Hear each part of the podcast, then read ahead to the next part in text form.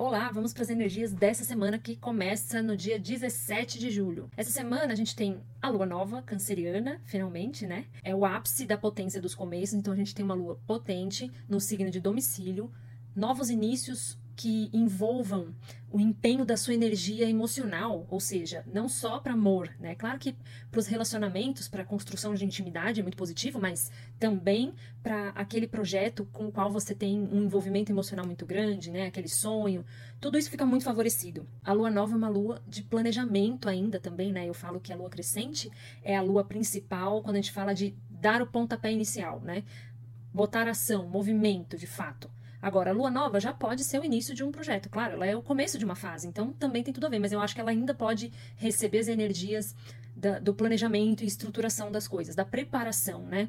Existe um momento em que você se prepara para um ritual e um momento em que o ritual acontece. Para mim, a, a, o, as coisas acontecendo de fato é ali entre a lua crescente e a lua cheia. A lua vai passar pelos signos de Leão, olha uma lua nova em Leão que potente, né? Virgem e Libra. Dia 23 ela entra em Libra, então, e aí muda de fase, vai para fase crescente na outra semana.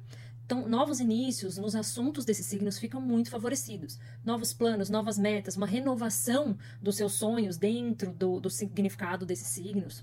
Tá super potente. Essa semana a gente vai ter o ápice de alguns aspectos que já vinham se formando aí nas últimas semanas. Eu falei sobre Saturno e Marte, lembra quando eu falei de força e disciplina, que eu dei aquele exemplo sobre o corredor de Fórmula 1, né?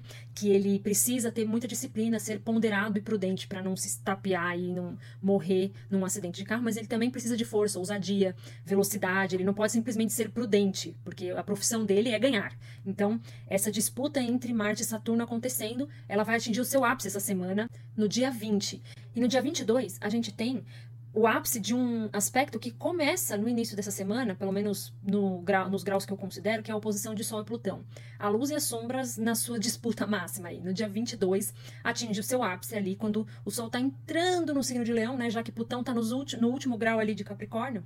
Enquanto ele estiver no último grau de Câncer, os dois vão formar essa oposição, esse ápice. Quando a gente tem uma disputa travada entre a luz e as sombras, assim, na astrologia, coisas que estavam ocultas podem vir à tona. É como se você pegasse um holofote, que é o Sol, e mudasse a direção dele e apontasse para um lugar que você nunca apontou. Então, segredos podem aparecer, serem expostos, né? Sentimentos internos nossos que a gente mesmo não queria enxergar ou não queria se dar conta podem vir à tona, né? Ser expostos para outras pessoas ou ficar claro para a gente mesmo a respeito das nossas sombras. Especialmente aqueles incômodos, aquilo que o seu inconsciente está já há um tempão tentando falar com você e você está ignorando, está ignorando, está empurrando aquela sombra, aquele monstrinho do seu inconsciente que está te dando sinais para o quartinho da bagunça do seu espírito, da sua alma. Quando o sol projeta a luz sobre ele, ele ganha força e ele vem à tona. Então, situações que já vinham incômodas, a tendência é que elas incomodem ainda mais, tentando te encurralar a um ponto em que você precisa finalizar essa situação, né, acabar com um vício, acabar com uma mania que é tóxica para você, para os outros, para quem convive com você, enfim, ou transformar. Então, assuntos de Plutão e do Sol aí, ou qualquer assunto, porque esse é um aspecto para mim muito genérico. Luz e sombra a gente tem nos relacionamentos, no trabalho, com a gente mesmo, na nossa psique, enfim, é algo inerente do ser humano por si só. É, essas coisas que a gente tenta varrer para debaixo do tapete, a tendência é que o Sol, nessa disputa de forças com Plutão, ele vire o tapete e tudo aquilo fique exposto. É para a gente olhar, curar o que pode ser curado, finalizar o que precisa ser finalizado, e né, deixar morrer o que não é para continuar vivendo, vamos dizer assim, e transformar e dar nova função, nova vida, nova vitalidade para aquilo que tem oportunidade de ser transformado.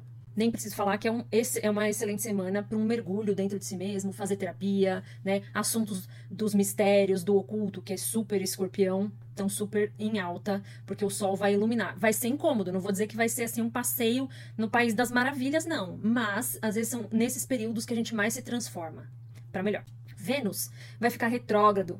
E o que, que, isso significa? Sempre que um planeta fica retrógrado no céu, nós temos aí um período de revisões, né, de replanejamento, de reestruturação dos assuntos daquele planeta.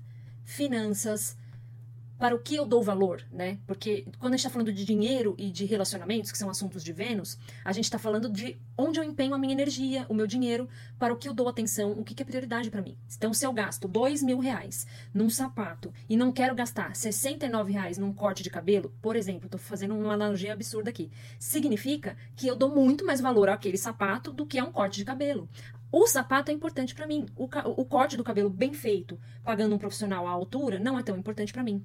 Então, como eu ganho e gasto dinheiro, é assunto de Vênus, porque é do que eu dou valor, para o que ou para quem eu dou valor. Como eu gasto os meus recursos diz muito sobre como eu dou valor às coisas. Vai ficar então retrógrado até 3 de setembro. Nesse período, a gente vai estar sempre sendo convocado a olhar para esses assuntos, a rever os nossos valores, rever a forma como a gente ganha e gasta dinheiro rever o valor que a gente dá às pessoas, aos nossos relacionamentos, assuntos de justiça, harmonia, equilíbrio, é, pacificação, tudo isso são assuntos de Vênus e a gente vai ser aí como sociedade convocado a revisar, tanto é, individualmente como coletivamente.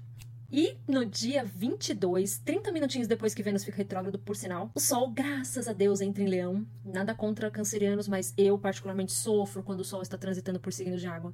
Eu me arrasto. Eu já não sou assim a pessoa do movimento e da ação, então quando a energia principal da, da astrologia tá num signo de água, eu me arrasto ainda mais. O Sol entrando em Leão, todo mundo fica um pouquinho mais confiante, mais otimista. A autoestima da gente parece que dá uma uma brilhantada, a gente parece que ganha uma nova um novo fôlego para o auto para autovalorização, para nosso para o nosso ego, né? Claro que em algumas pessoas isso pode ser o outro extremo, né? Quando o sol está em leão, a pessoa fica até um pouco mais soberba ou orgulhosa do que o normal, vamos dizer assim. Mas para a grande maioria das pessoas que sofrem com autoestima, que tem dificuldade de se autoafirmar, de reconhecer o seu próprio valor, esse é um período muito bom. Então, é ótimo, até aí o, o fim do, dos 30 dias do Sol em Leão, é um bom período para você trabalhar sua autoexpressão, inclusive. Então, se você tem intenção de desenvolver uma, uma desenvoltura corporal, melhorar a sua dicção para falar, é um bom momento para você começar. Porque parece que todo mundo se movimenta com um pouco mais de confiança e facilidade. É como se todo mundo ganhasse um brilho pessoal aí, um plus a mais nesse. Um plus a mais foi horroroso, né? Meu Deus, mas tá bom, vocês entenderam. É isso, gente. Espero que vocês tenham gostado. Até semana que vem.